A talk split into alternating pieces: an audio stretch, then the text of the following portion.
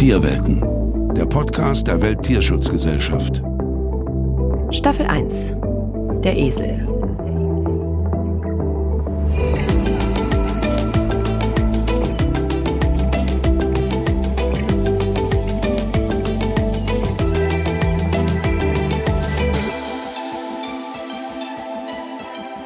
Hallo und herzlich willkommen zu einer neuen Folge der Eselstaffel von Tierwelten, dem Podcast der Welttierschutzgesellschaft. Ich bin Christoph May, Referent für Presse- und Öffentlichkeitsarbeit bei der Welttierschutzgesellschaft. Ich möchte euch und Ihnen zum Beginn dieser Folge die Geschichte der Familie im Wakilo erzählen. Esther und Amani im Wakilo leben in einem kleinen Dorf im Osten Tansanias. Drei Esel besaßen sie. Sie halfen der Familie dabei, ein weiteres Einkommen zu erwirtschaften, zum Beispiel durch den Transport von Baumaterial oder von Wasser. Doch vom einen auf den anderen Tag waren ihre Tiere weg. Bei Nacht gestohlen und wahrscheinlich schon kurz danach getötet. Seit diesem Tag war unser Leben ein anderes. Für bestimmte Güter wie Kerosin, für unsere Lampen und auch manche Lebensmittel fehlte nun das Geld. So berichteten sie uns ihre Lage nach dem Eseldiebstahl. Die Geschichte der Familie im Wakilo hat sich in den letzten Jahren so oder in ähnlicher Form an vielen Orten Tansanias und darüber hinaus abgespielt. Esel bzw. ihre Haut sind zu einer begehrten Handelsware geworden und damit auch für Kriminelle attraktiv, zum Leidwesen von Tieren und von Menschen. Wir wollen uns dieses Thema, die in den vergangenen Jahren so häufigen Eseldiebstähle in Ostafrika, in dieser Folge genauer ansehen. Wir blicken auf die Hintergründe ebenso wie auf die Folgen und was Halterinnen und Tierschützerinnen gleichermaßen dagegen tun. Zunächst möchte ich euch und Sie aber darauf hinweisen, dass wir in dieser Folge auch über explizite Gewalt gegenüber Tieren sprechen müssen.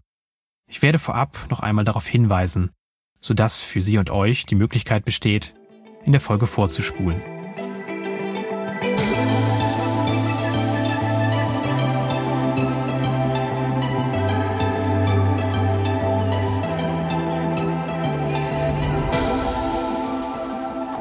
Warum gibt es überhaupt so viele Eseldiebstähle in Ostafrika?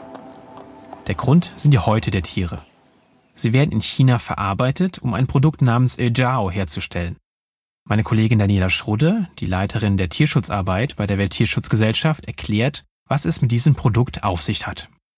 Öjao ist im Grunde genommen das Endprodukt aus Eselhäuten, die eingekocht werden, um vor allem die Proteine zu gewinnen, da hauptsächlich Kollagen, aus denen dann Gelatine gewonnen wird. Und diese Gelatine wird dann entweder in Blöcken produziert und verkauft oder auch in Pulverform. Ijao ist in der traditionellen chinesischen Medizin, kurz TCM, sehr begehrt. Und je mehr die Nachfrage in China stieg, desto stärker suchten die Hersteller aus China auch international nach neuen Bezugsquellen für Eselshaut. Das hatte verheerende Folgen für die Esel weltweit, aber vor allem für die Esel in Ländern des globalen Südens.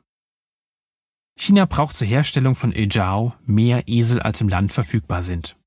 Und das sorgte dafür, dass sie diese neuen Eseln in Ländern fanden, wo sie noch zahlreich sind, eben vor allem im globalen Süden. Und damit begannen dort das Töten und das Schlachten von Eseln. Und auch hier ging die Eselbestände innerhalb weniger Jahre rapide zurück. Ein Beispiel dafür ist Kenia. Es ist ein Land mit traditionell vielen Eseln, vor allem im sehr trockenen Norden des Landes. Wir sind wieder in der Stadt Moyale, wo Esel eine entscheidende Rolle spielen, um die Menschen mit Wasser zu versorgen.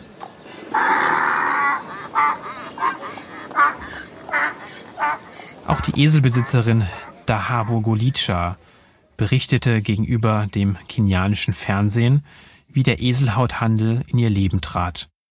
Den gesamten Film stellen wir in unserem YouTube-Kanal mit Untertiteln bereit. Dababo Gulicha. Als das Schlachten begann, hörten wir, dass dort ein Schlachthaus eröffnet worden war. Dann kam das Eselgeschäft bis nach Moyale. Es gab zahlreiche Diebe. Die Esel wurden gestohlen. Wir haben unsere Esel genau bewacht. Wenn sie für einen Moment außer Sichtweite waren, rannten wir ihnen hinterher. Wo waren sie geblieben? Wir suchten fieberhaft nach ihnen. Auf dem Markt kauften Händler die Esel billig ein und sie nahmen sie irgendwohin mit, um sie zu einem höheren Preis zu verkaufen. Wir fragten, warum kauft ihr einen Esel, selbst wenn er tot ist? Sie antworteten uns, dass sie nicht das Fleisch wollten, sondern die Haut der Esel. Sie verwenden die Haut, um Medizin herzustellen. Wir haben schon in den vergangenen Folgen gehört, welche Bedeutung Esel für viele Menschen in Kenia haben. Esel sind die Grundlage vieler Existenzen. Umso verheerender waren die massenhaften Diebstähle, die 2016 mit dem Bau von vier Eselschlachthäusern in Kenia unter chinesischer Führung begannen. Hunderttausende Esel wurden allein in Kenia innerhalb weniger Jahre geschlachtet. Zunächst wurden viele Esel an die Schlachthäuser verkauft, gerade die alten und gebrechlichen. Als es aber keine Verkäufer mehr gab, begann ein Raubzug. Auch die drei Eselhalter, mit denen wir in Moyale für diesen Podcast gesprochen haben, wurden zu Opfern der Diebstähle. Das ist eine Erfahrung, die Gabole Dambala bis heute prägt. Inaibiwa, inaibiwa kwa sababu sisi hatuwezi kuacha free.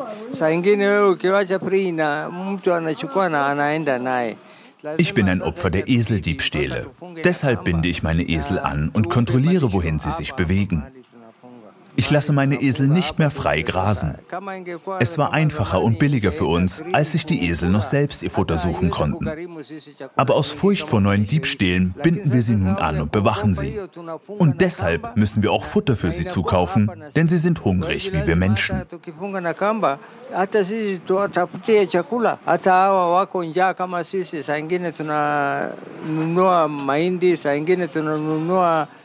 Wir hören es, aus der Furcht vor Diebstählen werden bedrückende Haltungsbedingungen. Angebunden und bewacht fristen die Esel ihr Dasein. Wir wollen das verhindern und die Esel trotzdem schützen. Und deshalb sind wir als Vertierschutzgesellschaft zum Beispiel in Tansania beim Bau von Eselgehegen aktiv. Auch die Esel von Hussein Umar Hussein aus Moyale wurden gestohlen.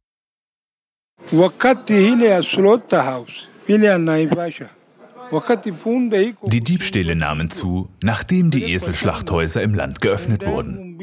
Als die Esel in Naivasha geschlachtet wurden und ihre Felle nach China exportiert wurden, wurden auch mir zwei Esel gestohlen.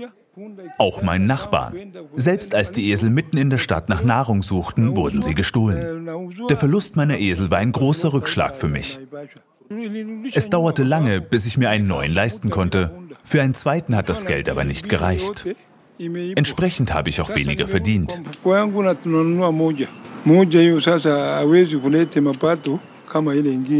Das Schlachthaus in Naivasha, das Hussein erwähnt, haben wir 2019 mit unserem Projektpartner dokumentieren können. Und die Zustände dort waren wirklich schrecklich. Wir wollen sie dennoch schildern. Daher hier der Hinweis, dass nun Beschreibungen von Gewalt gegenüber Tieren folgen. Von den 500 Eseln, die im Außenbereich für die Schlachtung vorgesehen waren, hatte kein einziger Zugang zu Wasser und Futter. Alle waren sehr erschöpft und wiesen einen schlechten Gesundheitszustand auf. Auf derselben Fläche wie die Tiere wurde ein riesiger Müllberg aus Knochen und verrottetem Fleisch aufgeschüttet. Die Eselhäute hingegen waren sorgfältig in einem abgetrennten Bereich zum Trocknen ausgelegt.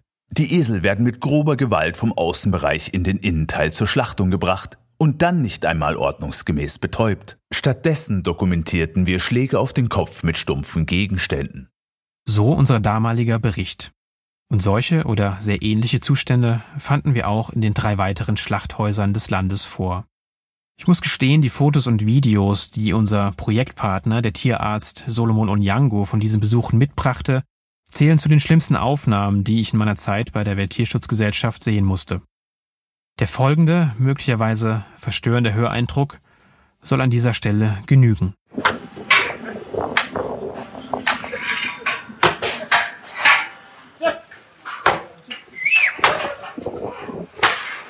Das waren die Schläge, mit denen Esel in den Schlachtbereich getrieben wurden, in einem der Schlachthäuser.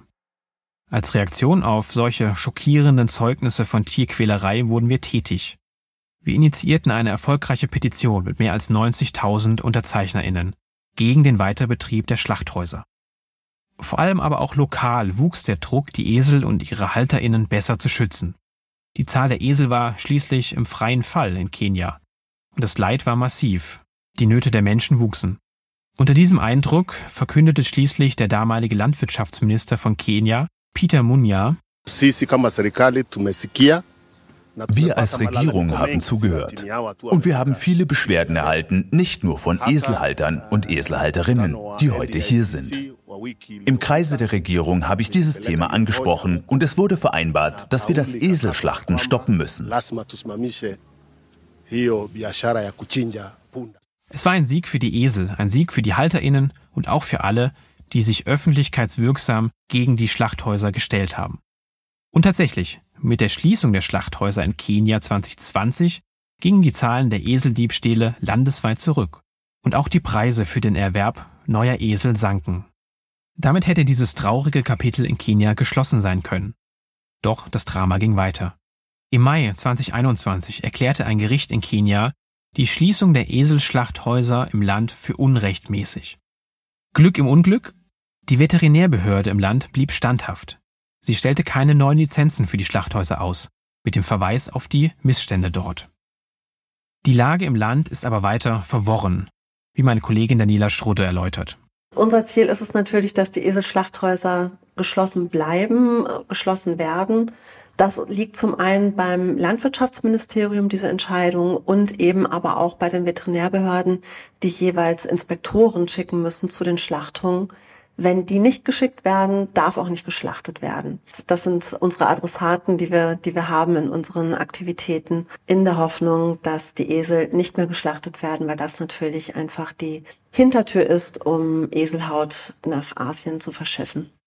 Ende 2021 war unser Partner, der Tierarzt Solomon Onyango, erneut rund um die Schlachthäuser unterwegs. Die gute Nachricht, eines der Schlachthäuser hat endgültig dicht gemacht. Offenbar versuchen die Betreiber jetzt aber, das Geschäft in anderen afrikanischen Ländern fortzuführen. Auch die Beobachtungen rund um die drei weiteren Schlachthäuser sind weiterhin alles andere als beruhigend. Dazu Solomon Onyango.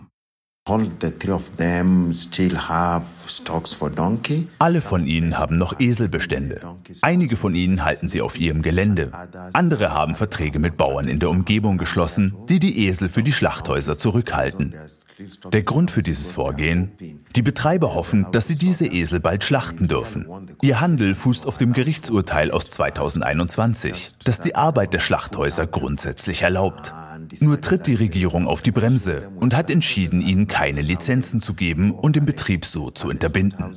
Die Schlachthäuser spekulieren darauf, dass sich die Dinge ändern und sie bald wieder öffnen dürfen. Der Tierschutzerfolg in Kenia steht also auf wackeligen Beinen. Die Schlachthäuser sind weiterhin sehr aktiv, sie machen lokal Stimmung und sorgen dadurch für Zwietracht in den Gemeinden, wie Onyango beobachtet hat. Viele sind verunsichert. Es gibt einige, vor allem diejenigen, die keinen Esel halten, die der Meinung sind, dass die Schlachthöfe die lokale Wirtschaft fördern können. Andererseits sind viele Eselhalter und Halterinnen eindeutig gegen den Handel, weil sie sagen, dass sie dadurch viele ihrer Esel verloren haben und dass ihre Lebensgrundlage beeinträchtigt. Solomon Onyango berichtet außerdem, dass es weiterhin Eseldiebstähle im Land gibt. Ihm sind im Herbst 2022 zahlreiche solcher Fälle bekannt geworden. Ich habe direkte Kenntnis von mindestens zehn Fällen von Menschen, die ihre Esel durch Diebstahl verloren haben. Drei von ihnen fanden Eselkadaver ohne Haut. Etwa fünf fanden nur noch die Eselknochen und zwei andere fanden ihre Esel gar nicht mehr. Der Diebstahl von Eseln geht also immer noch weiter. Was mit der Haut oder dem Fleisch passiert, ist derzeit leider noch unklar. Es gibt einen Verdacht. Die Eselschlachthäuser könnten in den Weiterverkauf solcher Eselhäute involviert sein, da bei den Besuchen jüngst auch Eselhäute zu finden waren. Aber dafür gibt es derzeit keine Belege, ebenso wenig wie für die Meldungen, dass der Handel mit Eselshäuten jetzt zu großen Teilen online organisiert wird. Viele der ZuhörerInnen kennen möglicherweise die Arbeit der Welttierschutzgesellschaft und wissen, dass wir an dem Thema dranbleiben werden. Auch mit unserem Projekt im Norden von Kenia mit dem African Network for Animal Welfare. So können wir weiter im Land aktiv sein und schnell auf eine sich womöglich ändernde Situation reagieren. Auf unserer Website gibt es eine Themenseite, auf der wir immer und aktuell über die Geschehnisse in Ostafrika berichten. Sie lautet welttierschutz.org/esel und ist auch in den Shownotes verlinkt.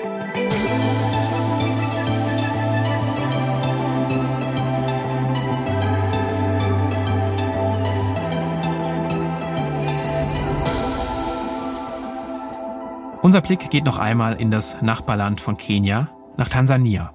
Dort gab es ebenfalls zwei Schlachthäuser, beide sind aber schon geschlossen, seit 2017 bzw. 2021. Im Land herrscht etwas mehr Klarheit. Es gab eine sehr positive Meldung der Regierung, und zwar verbot sie sämtliche Schlachtungen von Esel bis zu dem Punkt, an dem es wieder mindestens 10 Millionen Esel im Land gibt.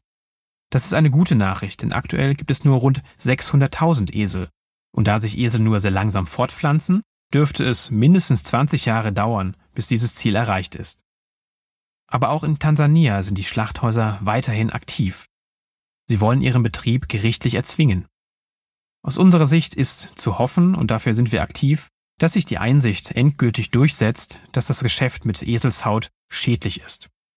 Solange aber diese Gefahr besteht, engagieren wir uns zum Schutz der Esel in Tansania. Es gibt ein laufendes Projekt mit dem Projektpartner Tansania Animals Protection Organization. Dort wird Informationsarbeit geleistet, es werden Eselgehege gebaut und die tiermedizinische Versorgung der Esel verbessert. Johanna Kashilila ist Direktor unserer Partner und berichtet über diesen Einsatz. Unser Gebiet grenzt an ein Eselschlachthaus. Sie verwenden die Haut und transportieren sie nach China, wo sie für lokale Medikamente verwendet wird. Dies ist eine große Herausforderung in unserer Gegend. Diebstahl, Schlachtung und Häutung der Esel haben zu einem Mangel an Eseln geführt. In den verschiedenen Dörfern sind Eseldiebe aktiv, die aus den Einnahmen aus den Diebstählen ein Einkommen erzielen. Wir stellen uns dem entgegen, indem wir in den Dörfern Informationsarbeit leisten. Die Berichte aus Kenia und Tansania, die wir in dieser Folge gehört haben, zeigen, als TierschützerInnen können wir viel bewegen, aber es braucht auch eine dauerhafte Einsicht in den betroffenen Staaten selbst, dass das Geschäft mit Eselshäuten einfach viel mehr Nachteile mit sich bringt als Vorteile hat und deshalb nicht nachhaltig ist.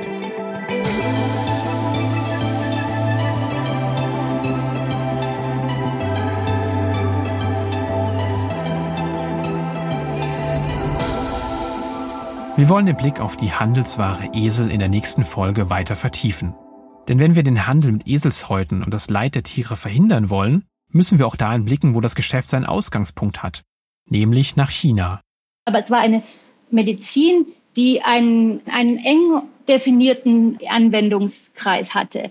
Und zwar ähm, vornehmlich eine Medizin für, ähm, für Frauenleiden. Es wird immer noch viel von Frauen konsumiert, aber es wurde angepriesen so als ein Panacea, so eine, eine Medizin, die einfach die Vitalität von, von jedem ähm, steigern kann. Wir werden mit einer Ostasien-Wissenschaftlerin sprechen, die zu Eljao geforscht hat. Und wir wollen verstehen, warum das Produkt aus Eselshaut so einen Boom in China erfahren hat. Ein Boom, der zur Bedrohung von Eseln weltweit geworden ist. Es gibt da verschiedene Erklärungsansätze und auch einige Ideen, was passieren muss, damit das Leid der Esel ein Ende findet. Ich freue mich, wenn Sie und ihr auch dann wieder dabei seid. Bis dahin. Tierwelten ist ein Podcast der Welttierschutzgesellschaft in Zusammenarbeit mit Schönlein Media. Weitere Informationen zu den Inhalten des Podcasts finden Sie online unter www.welttierschutz.org/tierwelten.